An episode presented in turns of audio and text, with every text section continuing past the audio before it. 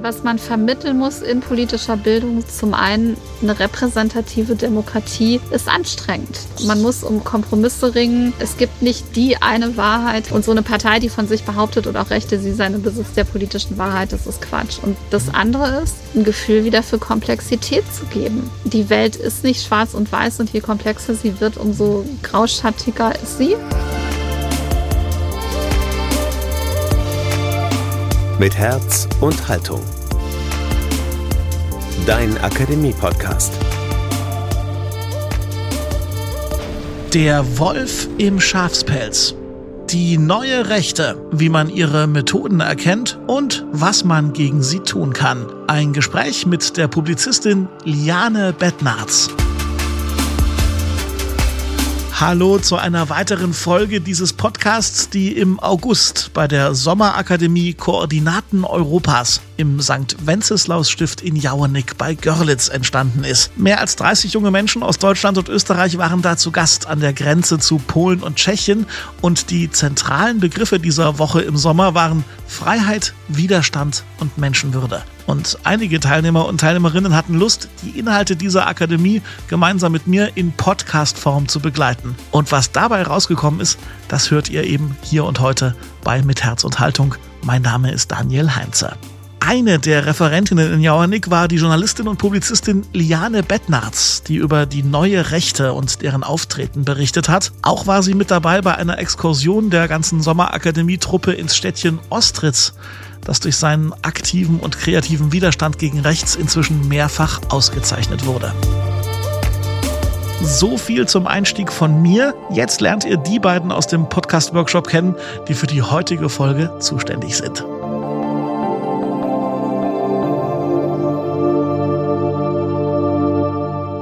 Miriam, Studentin der Biochemie aus Frankfurt am Main. Alexander, Student der Philosophie im wunderschönen Saale Athen der Neuzeit, Jena. Äh, ja, wir werden Sie so ein bisschen einführen in das Thema Wolf im Schafspelz, nicht? Oder das, was man heute landläufig als die neue Rechte bezeichnet.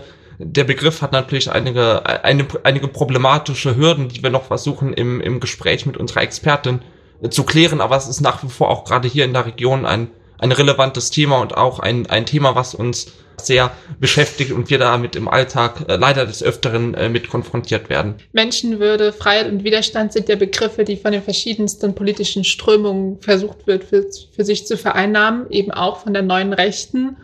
Und es ist wichtig, sich mit damit zu beschäftigen, wie unterschiedliche politische Strömungen diese Begriffe aus, auslegen und benutzen, um eventuell auch Anschluss an den politischen Diskurs zu finden. Und damit wir da demokratisch uns zu äußern können, ist es wichtig, uns damit zu beschäftigen, mit den Denkmustern, die die Leute haben, mit den Argumentationsmustern und was sie meinen, wenn sie sagen Freiheit, Widerstand, Menschenwürde. Das sind ja so große Worte. Wenn ich jemanden frage, äh, weißt du, was Freiheit ist, wird jeder sagen, ja, natürlich weiß ich, was Freiheit ist.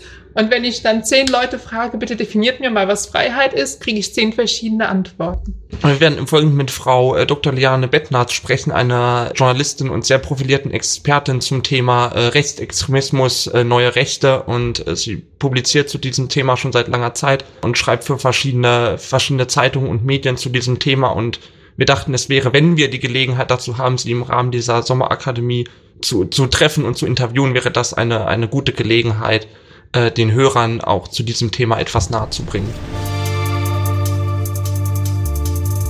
Ja, das ist er also der Plan von Miriam und Alex und den haben die beiden dann auch in die Tat umgesetzt und sie haben Liane Bettnarz bei der Sommerakademie in einer Kaffeepause im Garten des St. Wenceslaus Stifts interviewt und hier ist es, das Gespräch der drei zu den Methoden der neuen Rechten.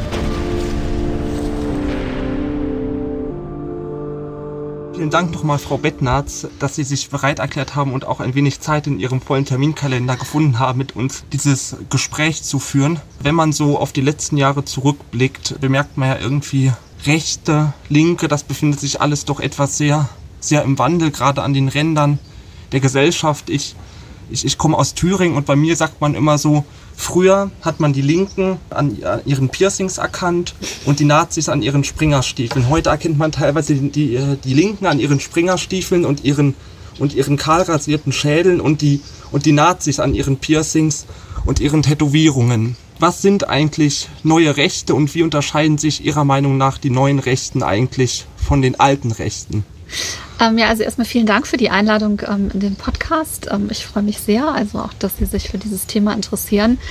Die neue Rechte ist eine Bewegung, die zunächst in Frankreich entstanden ist, Ende der 60er, Anfang der 70er Jahre, aber die auch schon Vorläufer hatte. In Deutschland gab es, gab es ähnliche Bestrebungen, aber aus dieser Zeit kommt der Name. Sie nannte sich in Frankreich Nouvelle Droite, äh, das auf Deutsch eben Neue Rechte heißt, und ähm, hat sich abgegrenzt grenzt sich bis heute auch ab vom klassischen Rechtsextremismus, also so wie man das äh, kennt, irgendwelche Neonazis oder Kameradschaften oder Hitlerverherrlichung. Damit hat man nichts zu tun. Man knüpft stattdessen an an antidemokratische, völkische Rechtsintellektuelle der Weimarer Republik.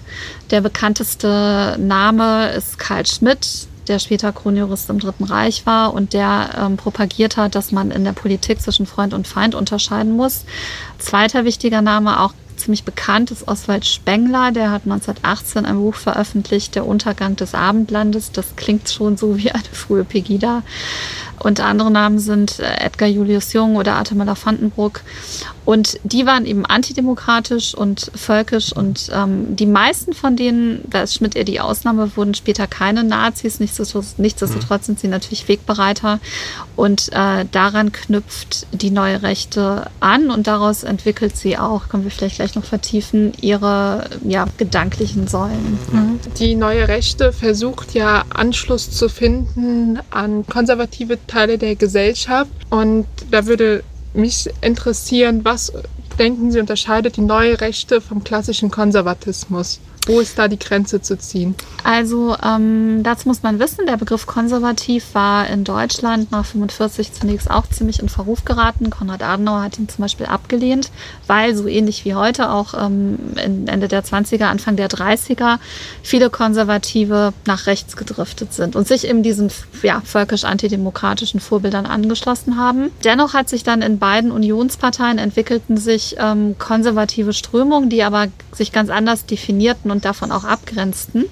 Und ab den 70ern findet man den Begriff dann auch im Parteiprogramm von CDU und CSU. Und diese Art dieses bundesrepublikanischen Konservatismus ist zunächst mal vom Habitus her, wir ich zähle mich ja auch dazu, Konservative glauben, das Neue muss sich erstmal als besser gegenüber dem Alten erweisen, bevor man es einführt. Deswegen fand man zum Beispiel diesen Ad-Hoc-Atomausstieg und die Energiewende nicht gut. Nicht so sehr, weil es gemacht, sondern weil es einfach gemacht wurde, ohne es vorher genau durchzumodellieren. Dann gibt es zentrale inhaltliche Werte, ähm, Familie, Nation, ähm, Tradition, Heimat. Aber, das ist ganz mhm. wichtig, nicht ausgrenzt verstanden, sondern man gesteht auch Zuwanderern zu, hier eine neue Heimat zu finden.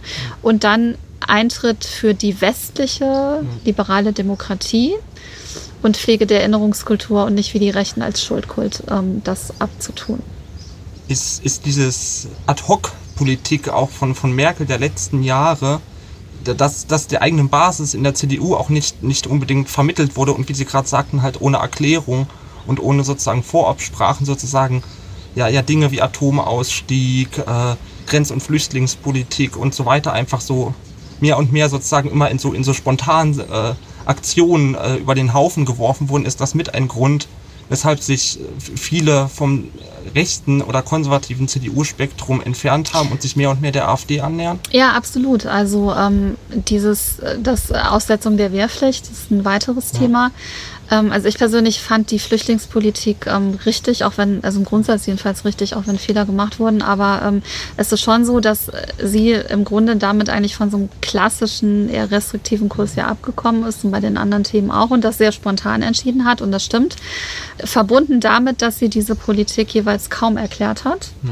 Und das hat eben so viele Konservative verärgert und daher ist äh, eben dieses, diese Wut und Aversion gegen, gegen Merkel entstanden, die dann dazu geführt hat, dass sich tatsächlich tatsächlich Leute von der CDU weg hin zur AfD orientiert haben. Aber Frau Merkel hat, glaube ich, schon auch, auch daraus gelernt. Also jetzt gerade in der Corona-Politik hat sie ihre Politik ja sehr gut ähm, erklärt. Ich wollte aber noch mal einen Schritt zurück, weil wir bei konservativ versus rechts waren.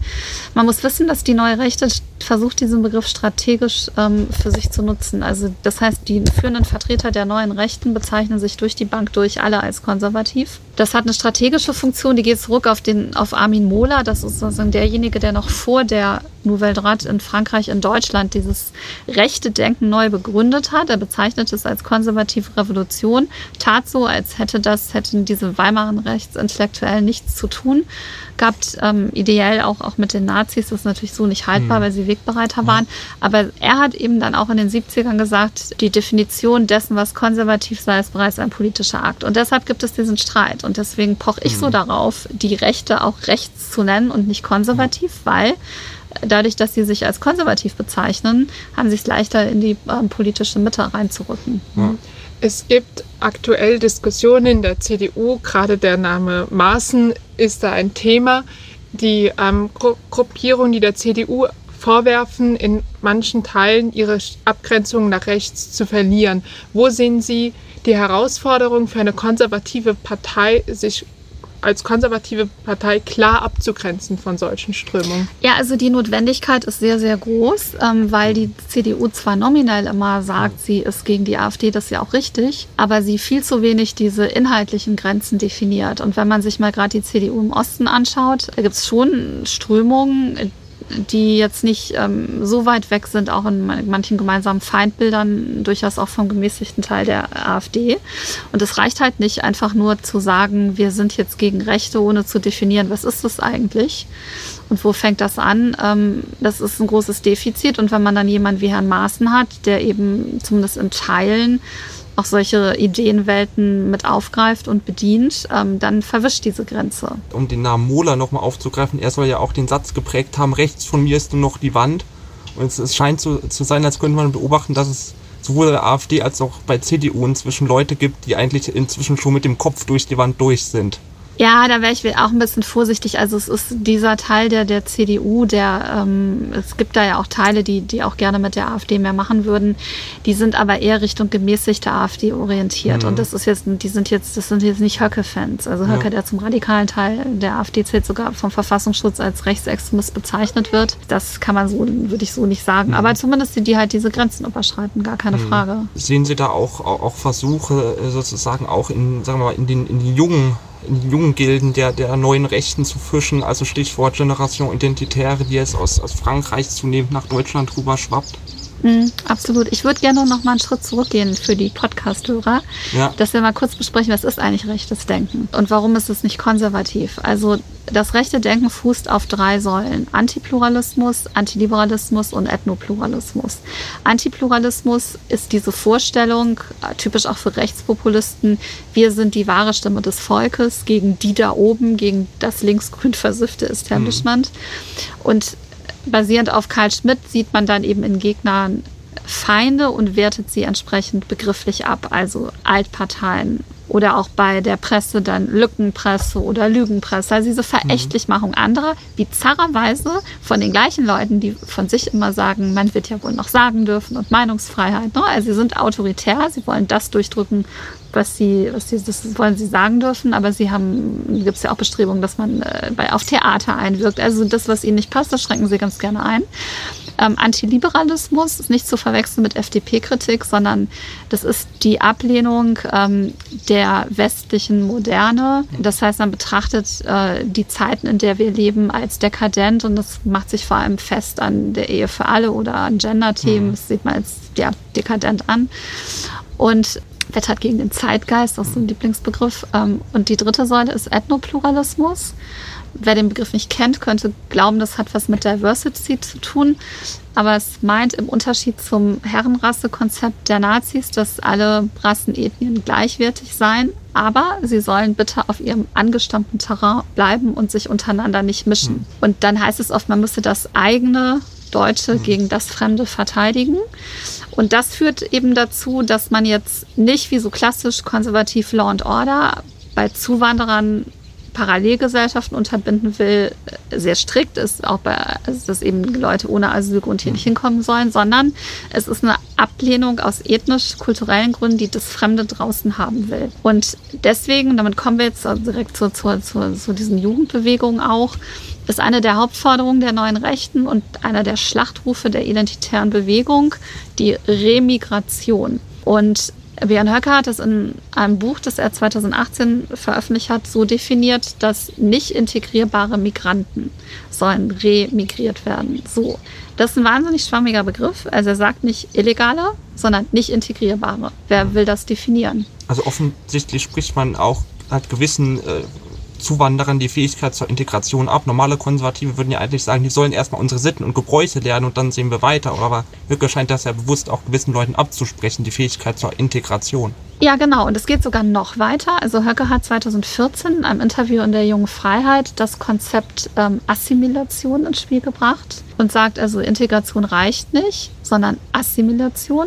Und da sind wir übrigens wieder bei diesen Grenzüberschreitern, die Werteunion, diese Basisgruppenbewegung innerhalb der ähm, CDU, die jetzt angeführt wird von äh, dem sehr problematischen Max Ott. Aber die haben zum Beispiel in ihrem konservativen Manifest auch stehen, sie wollten Assimilation statt Integration. Mhm. So, Assimilation bedeutet, dass man seine Herkunftskultur nur noch im Privaten ausübt. Mhm. Das heißt dann, was heißt das dann? Also dann dürfen Muslime als solche nicht erkennbar sein oder ein Sikh darf seinen Turban nicht tragen. Und ich muss so ein bisschen, ich mache mich ganz gerne darüber lustig, weil ich gerne wissen möchte, ob diese Leute, die das propagieren, ob die alle jetzt nicht beim Italiener mhm. oder Griechen und so weiter essen gehen, weil die haben sich ja offensichtlich auch nicht assimiliert, denn das dürfte es eigentlich auch dann nicht geben. Ne? Jetzt leben wir nun mal in einer Gesellschaft, wo leider solche Ideologien zunehmend an ähm, Rückhalt gewinnen und Anhänger dieser Ideolo Ideologien mehr werden oder zumindest offener auftreten. Wie würden Sie sagen, müssen wir als Zivilgesellschaft darauf reagieren? Was sind richtige Wege, sich dem entgegenzustellen? Also man sollte einfach seine Stimme erheben, ähm, wo immer einem das begegnet. Aber noch mal kurz einen Schritt zurück, weil wir das noch über die, die Identitären Gott sprechen wollten. Also die Generation Identitaire ist sozusagen die Ursprungsbewegung der Identitären aus Frankreich. Die ist jetzt allerdings verboten. Also Macron hat, hat die Generation Identitaire verboten. Und in Deutschland bildete sich dann ab 2012 die Identitäre Bewegung. Die ist inzwischen vom Verfassungsschutz auch als gesichert rechtsextremistisch eingestuft. Und in Österreich gibt es jetzt ein sogenanntes Symbolgesetz, was auch dieses Lambda, dieses Symbol der Identitären, äh, verbietet. Nichtsdestotrotz hatten die Identitären schon, glaube ich, eine gewisse ja, Wirkung auch auf junge Leute. Da haben sie eben noch, weil sie geben sich, nennen sich auch Ipster, also wie identitäre Bewegung und dann also Hipster, nicht Hipster, aber angelehnt. Und wenn Sie die sehen, also äh, das sind äh, nicht alle, haben jetzt gerade die Jungs haben dann schon auf diese sehr, sehr geschorenen Frisuren. So eine Fallschirmspringer-Frisur im Grunde. Ja, aber, aber so gerade die, die Frauen da sind ähm, wirklich sehr, sehr feminin, sehr elegant gekleidet. Mhm. Das würde man gar nicht glauben, dass das irgendwie Rechte ja. sind. Auch die Männer sind, manche haben da auch durchaus mhm. Tätowierung oder laufen so ein bisschen, ja, doch so hipstermäßig mhm. rum. Es gibt einen tollen Film, der kommt jetzt gerade ja. ins Kino, Justifikal, da wird das so ein bisschen, äh, im Grunde ist eine Anspielung darauf. Und das ist natürlich schon, wenn Sie heute jung sind und wollen gegen Ihre Eltern rebellieren und sind links, das ist nicht wirklich mehr eine Rebellion, das gibt es zu lange. Und so, um so richtig so ein bisschen, ja, äh, rebellisch zu sein, ist es dann, wird man wahrscheinlich eher rechts. Ne? Aber äh, nochmals, was kann man dagegen tun? Also es hat schon dazu geführt, dass durch diesen Druck des Verfassungsschutzes und alles, äh, die sozialen Netzwerke haben Martin Sellner im Kopf der Identitären die Kanäle gesperrt. Das wandert jetzt alles nach Telegram, dadurch verlieren die an Reichweite. Mhm. Und persönlich, immer da, wo es einem begegnet, sollte man ähm, versuchen, wenn Freunde und Bekannte abdriften, dagegen zu reden und ansonsten einfach auch, das mache ich ja schon, so fing das ja bei mir auch an, einfach auch in den sozialen Netzwerken. Das ist eigentlich die einfachste Variante, auf sowas aufmerksam zu machen. Artikel teilen, die aufklären. Mhm. Ähm, das wäre so mein Tipp. Mhm. Oft ist es ja ein Problem, das merkt man ja auch bei den aktuellen Querdenken-Bewegungen, wo die neuen Rechten auch versucht haben, Fuß zu fassen, das teilweise meiner Einschätzung nach auch geschafft haben, dass es sehr schwierig ist, mit diesen Menschen ins Gespräch zu kommen. Einerseits, weil es sehr leicht passieren kann, dass die Querdenker in letzter Zeit auch nicht immer durch Friedlichkeit in Erscheinung getreten ist, sind und auch eine gewisse Unempfänglichkeit gegenüber wissenschaftlichen Argumenten, dass dann beispielsweise, wenn man versucht zu erklären, wie ein PCR-Test eigentlich tatsächlich funktioniert, man aufgefordert wird, sein Mikroskop zu hinterfragen, Ja, ist ja, mir ja. passiert. Und da braucht man ja gar kein Mikroskop. Und ein Mikroskop zu hinterfragen ist auch nicht besonders ist jetzt nicht das Laborgerät, was ich, wo ich als erstes sagen würde, das würde ich hinterfragen. Und wie kann man die Leute erreichen, wenn man sie mit Argumenten nicht mehr erreicht? Ja, also man muss leider sagen, ab einem gewissen Punkt geht es dann wirklich nicht mehr. Also das hat ja teilweise wirklich was auch von sektenartigen Strukturen und dass die Leute unbedingt eigentlich an die Weltverschwörung glauben wollen. Also ich glaube, man merkt im Gespräch relativ schnell, ist das ein Mensch, der jetzt wirklich sucht und auch offen ist dafür, das, was er so bisher denkt, zu hinterfragen oder will der nur sein neues Weltbild durchdrücken? Und das ist leider ein Problem, die sind sehr missionarisch. Das ist ja oft so. Also das ist so ein Konvertitenphänomen letztlich. Also wer mal glaubt, der ist jetzt auf dem richtigen Pfad, will alle davon dafür auch begeistern. Ich glaube, das merkt man. Und ansonsten, ja, mit, mit Geduld. Und man wird in so Gesprächen in den seltensten Fällen sofort einen Erfolg erleben. Man kann eigentlich nur Zweifel sehen und hoffen, dass das irgendwie fruchtet und äh, versuchen da nicht nachzulassen. Aber es ist anstrengend. Zunächst wurde ja das, das Virus verharmlost und das, jetzt wird das Impfen dämonisiert. Da gerate ich auch an meine Grenzen und merke, dass man bestimmte Leute nicht erreicht. Ich stelle auch fest, dass Leute, die ich bisher für ganz normal gehalten habe, plötzlich auf Facebook anfangen, so komische Sachen dazu zu posten. Ja, es ist irgendwie ein bisschen frustrierend zu sehen, dass der Mensch nicht so evidenzbasiert ist, wie man das gerne hätte. Jetzt sind die neuen Rechten wahrscheinlich ein Phänomen, was sich nicht von heute auf morgen erledigen wird, sondern etwas, was uns unsere Gesellschaft noch auch in Zukunft herausfordern wird, was ein Phänomen ist, mit dem wir uns auch in Zukunft auseinandersetzen müssen. Ähm, was für eine Perspektive geben Sie uns als Gesellschaft? Was können wir jetzt tun, damit die Situation in 10, 15 Jahren eine andere ist? Viele beispielsweise fordern, mehr in politische Bildung zu investieren, damit Menschen neue Rechte erkennen, weil die ja auch oft versuchen, ihr Rechtsein zu verbergen, indem sie äh, diese Euphemismen benutzen. Genau, Remigration zum Beispiel, das ist ja nichts anderes als Ausländer raus. Klingt aber sehr viel wissenschaftlicher Ja, und und dadurch eleganter, besser. ne? genau. Ähm, die Momentaufnahme ist, im Moment hat die Bedeutung an sich der neuen Rechten ist wieder ein bisschen zurückgegangen. Das merkt man auch. Die sind so ein bisschen frustriert. Also der Kanal von Götz Kubitschek, gerade angekündigt, sie gehen jetzt erstmal drei äh, Wochen offline in ihrem Online-Tagebuch sezession.de. Und es klingt so ein bisschen resigniert, was man überhaupt noch machen kann. Die haben natürlich ihr Momentum verloren, seit das, das Flüchtlingsthema kein so großes mehr ist. Ähm, aber und die AfD stagniert ja auch, weil sie sich intern zerlegt und weil der AfD fehlt einfach auch eine charismatische Führungsfigur. Das kann sich ja immer ändern. Und jetzt ähm, ist es so, der Verfassungsschutz in bestimmten Bundesländern beobachtet ja auch die Querdenker. Und es gibt ein 170-seitiges Paper, Sonderbericht dazu vom Verfassungsschutz NRW. Und die sagen, die Gefahr ist im Moment einfach, jetzt speziell bei dieser Szene, das trifft aber auch über die neuen Rechte, auf die neuen Rechten zu, dass dieses verächtlich machen im Grunde des Staates und seiner Institutionen, das ist die eigentliche Gefahr, die schlummert. Und die kann bei anderen Themen dann auch wieder ausbrechen. Also eben dieses, die, die Systempresse, alles, was da ja auch die Corona-Diktatur, also alles, was jetzt künftig kommt. Und die nächste große Herausforderung wird natürlich das Klimathema sein. Da laufen sich ja jetzt auch schon warm, manche mit Klimadiktatur und allem und reden so. Also ich glaube, was man vermitteln muss in politischer Bildung sind eigentlich zwei Sachen. Zum einen eine repräsentative Demokratie ist anstrengend. Man muss um, um Kompromisse ringen. Es gibt nicht die eine Wahrheit. Es gibt sozusagen äh, Interessen, die vertreten werden und die werden ausgehandelt. Und so eine Partei, die von sich behauptet oder auch Rechte, sie sei im Besitz der politischen Wahrheit, das ist Quatsch. Und das andere ist, ein Gefühl wieder für Komplexität zu geben. Also zu sehen, die Welt ist nicht schwarz und weiß und je komplexer sie wird, umso gra grauschattiger ist sie. Denken Sie, Bewegungen wie Querdenker oder die neuen Rechten sind eine Antwort auf Mensch, für Menschen, die nach einfachen Antworten Ja, auf suchen? jeden Fall, klar. Und eine weitere Frage, der Attentäter von Christchurch, den wurde, da wurde nachgewiesen, dass er Kontakte zu neuen Rechten hatte. Die der Verfassungsschutz warnt bei den Querdenkern vor einer zunehmenden Radikalisierung, dass wir, wenn die weniger werden, weniger mobilisierungsfähiger werden, gewalttätiger werden könnten. Wie groß sehen Sie da die Gefahr und wo sehen Sie da Ansatzpunkte, wo man da als Demokraten was machen könnte? Also das ist natürlich schwierig, weil im Grunde ähm, Ja, also in einem Klima, in dem bestimmte Sachen salonfähig werden zu sagen, vom Bevölkerungsaustausch zu sprechen. Also ähm, Bevölkerungsaustausch meinte, also die neue Rechte sagt, die Entitären insbesondere, es finde ein Bevölkerungsaustausch statt, die angestammte weiße Bevölkerung werde sukzessive ersetzt durch Fremde. Ähm, und das, dagegen muss man jetzt Widerstand ähm, leisten das sind schon Sachen, die sich, ähm, die sich festsetzen. Und dann ist im Grunde eigentlich entscheidet dann darüber, ist jemand jetzt nur Rechtspopulist oder ist er sozusagen Extremist, der gewaltbereit ist oder sogar mordbereit. Mhm. Das ist eigentlich dann nur noch eine Wahl der Mittel. Und in Christchurch war es zum Beispiel so, dieser Attentäter hatte Kontakte zu, zu den Identitären oder hat die zumindest von sich, wobei die nicht, muss man da fairerweise sagen, die wussten natürlich nicht, was der vorhatte. Mhm. Aber er hat in seinem Manifest eben auch vom Bevölkerungsaustausch gesprochen. Und dann sieht man eben, diese irren Ideen mhm. können, wenn, wenn dann Leute ähm, vielleicht auch eine gewisse psychische Disposition für sowas haben, in so einem Klima zur Tat schreiten. Aber das, aber das können sie nicht verhindern. Das können nur Sicherheitsbehörden und dann kann man einfach nur sehen, dass man dieses gesellschaftliche Klima also versucht, dieses Denken wieder zurückzudrängen.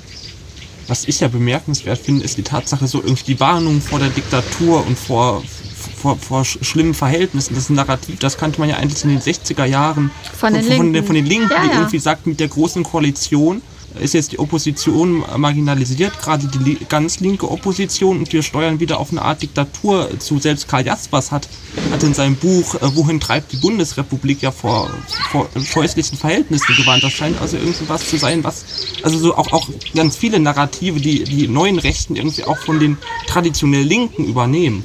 Ja, ja, absolut. Das fängt an mit Metapolitik und zwar hat Alain de Benoit, das ist der Gründer, also der, der Nouvelle Droite in Frankreich, dessen großes Vorbild war Antonio Gramsci, das war ein Kommunist ähm, und der hat in den 20ern war er in einer Festungshaft und da hat er eben das Konzept entwickelt der kulturellen Hegemonie und sagte, um in Europa sozusagen den Kommunismus zu etablieren, müssen wir erstmal das gesellschaftliche Denken so verändern, dass die, dass dann so politische Mehrheiten, also vorpolitischen Raum besetzen. Die neue Rechte nennt das Metapolitik und, ähm, und versucht das, also hat sich das abgeguckt und hat sich in der Tat eben Systempresse, wurde ja in den 60ern auch, auch gesagt, und äh, haben sich aber auch Aktionsformen abgeguckt. Also es gab damals ja die subversive Aktion, dann hat äh, Kubitschek hat in Anlehnung daran die konservativ subversive Aktion gegründet. Die haben dann zum Beispiel meine Lesung von Günter Grass gestört. Also alles so ein bisschen auch, ne? aber dieses auch die Identitären, also die Identitären haben das Brandenburger Tor bestiegen, das hatte Greenpeace auch schon mal gemacht. Also ein bisschen so schrille Aktionen in der Öffentlichkeit, das haben sie sich auch von den Linken abgeguckt. Wenn Sie jetzt jemanden treffen, der sagt, ich wohne in einer Stadt und da sind die Identitären sehr stark und ich finde das nicht gut, ich möchte was dagegen wissen, aber ich machen, aber ich weiß nicht wie, was würden Sie dieser Person raten, wie sollte sie vorgehen? Ja, indem sie einfach darauf aufmerksam macht und Gegendemos macht. Also für die Podcast-Hörer, wir haben gestern waren in Ostritz. In Ostritz gab es vor Corona jährlich den Kampf der Nibelungen, so ein rechtsextremes Festival, wo die Leute dann kämpfen. Und da ist man eben in Ostritz ist äh, eine Initiative aktiv geworden, das Ostritzer Friedensfest. Und ähm, die haben eben mehrfach jährlich so ein Friedensfest als Punkt dagegen und haben sozusagen dadurch Ostritz auch in die Medien gebracht. Dann wurde stärker hingeguckt. Ähm, und so, dass sich das wurde uns dann gesagt, die Rechten hier inzwischen nicht mehr so wohlfühlen. Ähm, also, dass man so eine Gegenbewegung ähm, aufbaut. Allerdings muss man natürlich dann, das ist, ähm, es gab in Halle ja auch ein Haus der Identitären, das ist jetzt auch, das ist auch sozusagen kläglich gescheitert. Allerdings, da gab es dann wiederum eben von radikalen Linken auch Farbbeutelanschläge und so weiter. Also äh, Protest ja, aber eben bitte nicht dann abrutschen in irgendwelche äh, linksradikalen Aktionen, Gewaltformen oder so. Das ist dann auch falsch. Damit kopiert man im Grunde ja das Original und, und mhm. wendet dieselben Mittel an. Aber so ein friedlicher Protest, der wirklich aus der Zivilgesellschaft kommt, so wie in Ostritz, toll. Und der darf wahrscheinlich auch nicht nur ein bloßes Dagegen sein, sondern man muss auch irgendwie ja, versuchen, genau. eigene Inhalte äh, genau. und Begriffe positiv zu besetzen positiv. und den Menschen auch irgendwie etwas zu geben, was ja, genau. Hoffnung machen kann. Und dass man auch bürgerlich mit einbezieht, das funktioniert ja super in Ostritz mit den ja. Kirchen auch. Genau, dass man eigentlich, das stimmt. Also nicht nur das, weil es ist psychologisch so, wenn man äh, etwas negiert, wiederholt man es auch. Und es ist besser, genau, also statt jetzt irgendwie zu sagen, die Rechte ist antipluralistisch, besser sagen, wir sind für Pluralismus. ja. ja. ja. Ja, wir sind jetzt schon am Ende unseres Gesprächs angelangt. Hätten Sie noch ein Schlusswort für unsere HörerInnen? Ähm, ja, informieren Sie sich, was die, die neue Rechte ist. Es gibt sehr viele gute Bücher inzwischen auch dazu, findet auch viel im Netz. Um dann, wenn man merkt, dass im Freundes- und Bekanntenkreis Leute anfangen komisch zu reden, dass man das einordnen kann und versuchen kann, sie da wieder von abzubringen. Vielen Dank für das Gerne. Gespräch, dass Sie sich Wir die Zeit genommen sehr. haben. Gerne, gerne.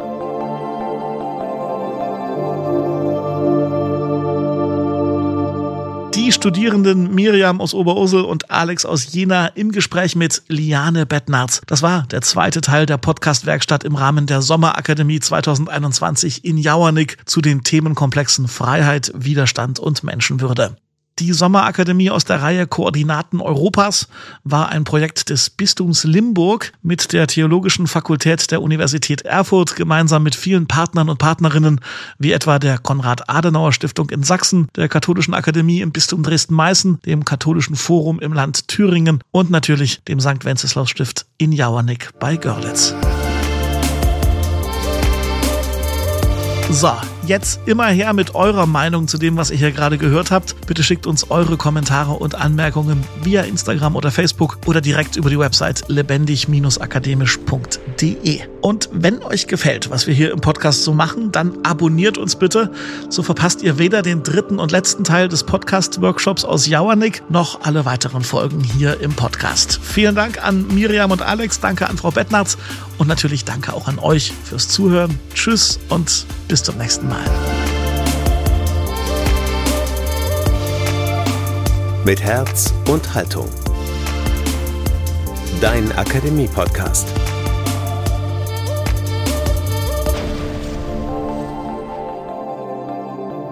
Ein Angebot der Katholischen Akademie im Bistum Dresden-Meißen.